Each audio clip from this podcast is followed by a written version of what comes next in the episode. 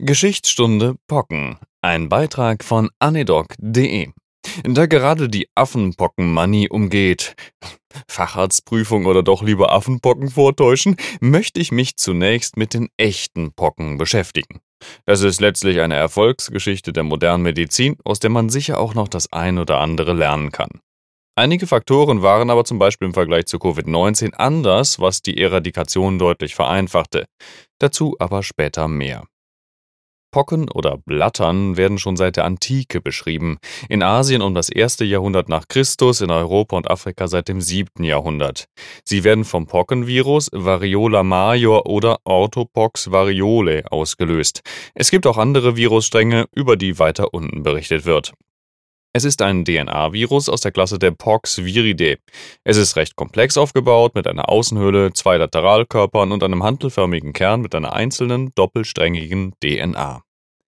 Die Inzidenz lag bis in die 50er Jahre bei etwa 5 pro 100.000 Einwohnern Afrikas. Das ist also eine völlig andere Hausnummer als SARS-CoV-2. Allerdings lag die Letalitätsrate bei ungeimpften auch bei 30 bis 50 Prozent. Das ist ein Brett.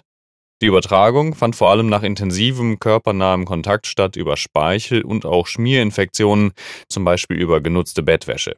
So war vor allem Krankenhauspersonal hochgradig gefährdet. Der letzte auf natürlichem Wege infizierte Patient war Ali Mao Malin in Somalia im Oktober 1977.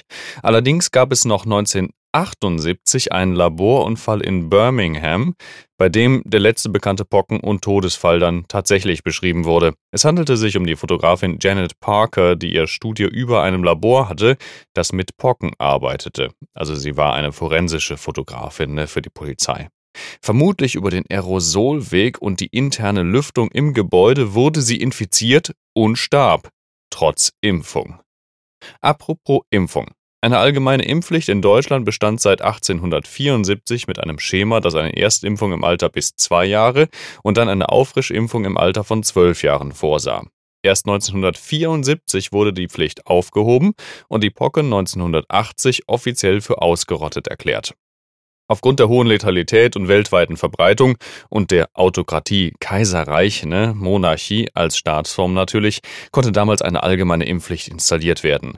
Sicherlich sinnvoll, aber natürlich trotzdem andere Bedingungen als die in der Bundesrepublik zu SARS-CoV-2 im Jahre 2020 und folgende. Na gut. Aufnahme von infizierten Viruspartikeln, zum Beispiel über den Speichel oder tief inhalierte Aerosole, durch Makrophagen Transport in die regionalen Lymphknoten. Dort dann die erste Replikationsphase und Viremie. Danach wurden vor allem die Lymphoorgane befallen, zum Beispiel Milz, Leber, Niere und auch Knochenmark und Lunge. In dieser Inkubationsphase von 10 bis 12 Tagen war der Patient asymptomatisch und praktischerweise auch nicht ansteckend. In einer zweiten Viremie-Phase, nachdem die ersten Zellen aufgrund der Viruslast zerstört wurden, wurden dann die Haut und Schleimhäute initial im Oropharynx befallen. Die Endothelien und Epithelien schwollen an und degenerierten folgend. Mikroskopisch sah man typische Guarnieri-Körperchen.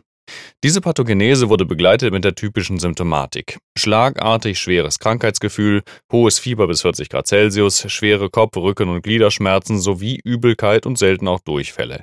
Das Enanthem begann und wurde 24 Stunden später von dem typischen Exanthem gefolgt.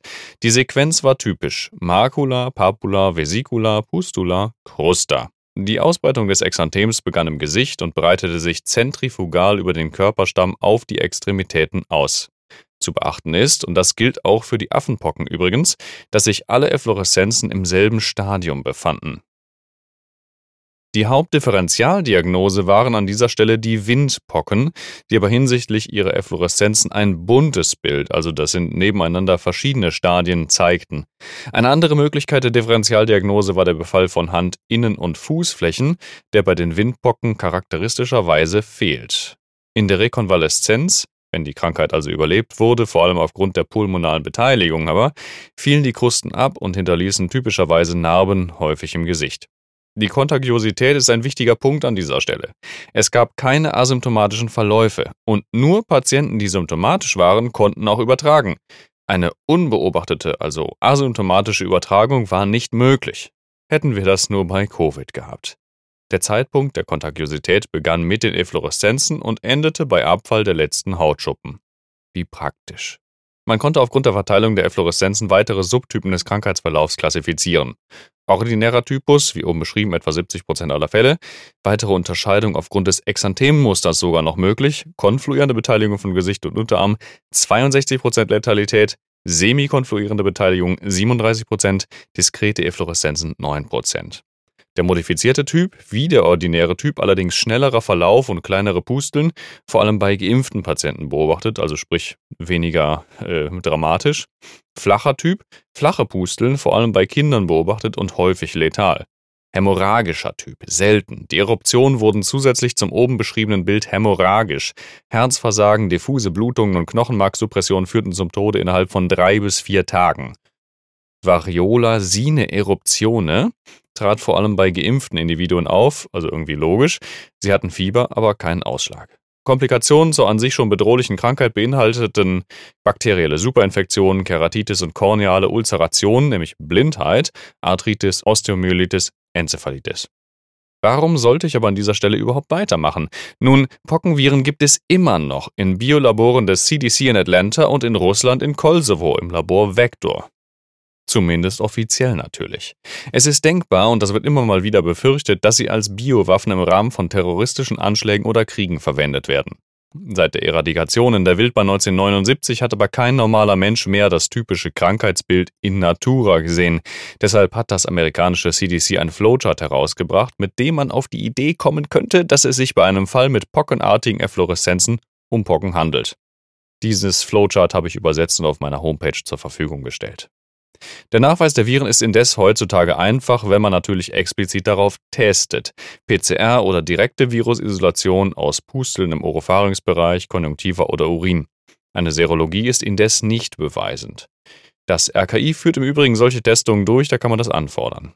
Die Differentialdiagnose zu den Affenpocken gestaltet sich schwierig. Generell erscheinen Patienten mit Affenpocken weniger stark krank. Naja, wenn man nicht gerade einen Vergleichspatienten daneben liegen hat, ist das schon irgendwie schwierig zu bestimmen. Allerdings befallen die Affenpocken auch vor allem zervikale und inguinale Lymphknoten. Edward Jenner gilt als der Wegbereiter für die moderne Pockenimpfung, wobei das nicht völlig korrekt ist. Er baute auf die Vorarbeiten von Sutton auf, und das ist ein englischer Landarzt. Dessen Kollege John Fuster hat im Rahmen dieser Untersuchung entdeckt, dass Menschen, die mit Kuhpocken infiziert gewesen waren, gar nicht oder deutlich geringer an den echten Pocken erkranken. Jenner machte den folgerichtigen Schritt und inokulierte, das heißt infizierte Patienten bewusst mit den Pocken aus Kühen, um einen Impfschutz herzustellen. Er war also, er war also der Letzte in einer Reihe von Wissenschaftlern. Aber erst er fügte die Information zu einer nutzbaren Sache zusammen.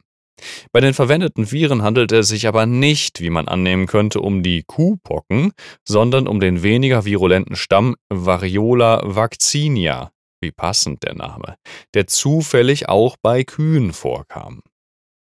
Deswegen, da gibt's immer wieder Verwirrung. Das zugrunde liegende Experiment ist krass. Zuerst inokulierte Jenner beim achtjährigen James Phillips die Vakzinpocken und in der Folge dann, um den Wirksamkeitsbeweis zu erbringen, die echten Pocken.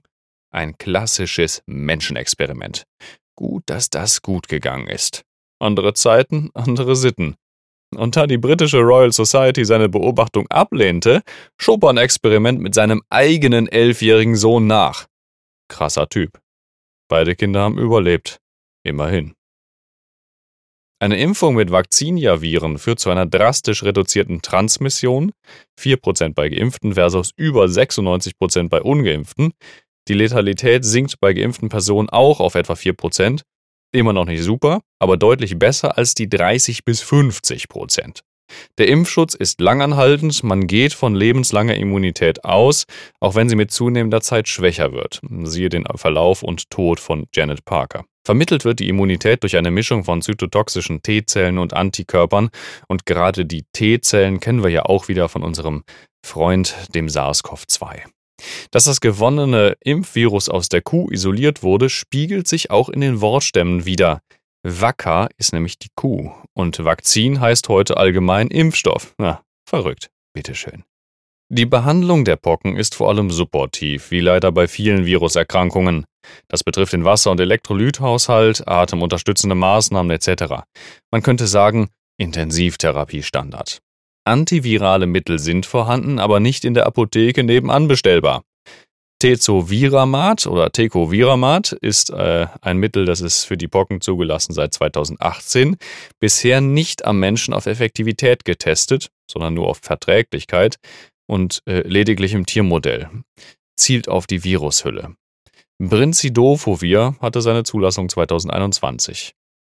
Immerhin haben sich die Industriestaaten mit Millionen von Impfdosen eingedeckt für den Fall der Fälle. Entwicklungsländer konnten das naturgemäß nicht, sodass die Reserve der WHO genutzt werden müsste. Das würde aber im Zweifel nicht ausreichen und das Virus wieder mit brachialer Gewalt freisetzen. Warum kann man nicht einfach alle restlichen Proben vernichten? Da landen wir wieder im Kalten Krieg USA versus Russland. Keiner will so eine Waffe aus der Hand geben. Na super. Habt ihr jetzt ein gutes Gefühl? Bis zum nächsten Mal. Tschö.